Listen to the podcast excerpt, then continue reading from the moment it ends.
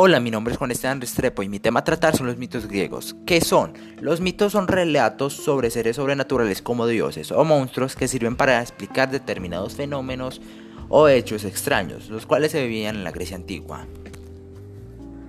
¿Qué mitos son relevantes según mis gustos? Los mitos más relevantes que he leído o he escuchado son la caja de Pandora y el vuelo de Ícaro.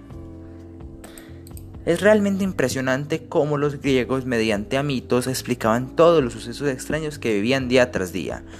Por ejemplo, podríamos decir el cambio de estaciones, que los explicaban con diferentes mitos, y un montón de sucesos más que se explicaban mediante a estas historias. Muchas gracias por escuchar.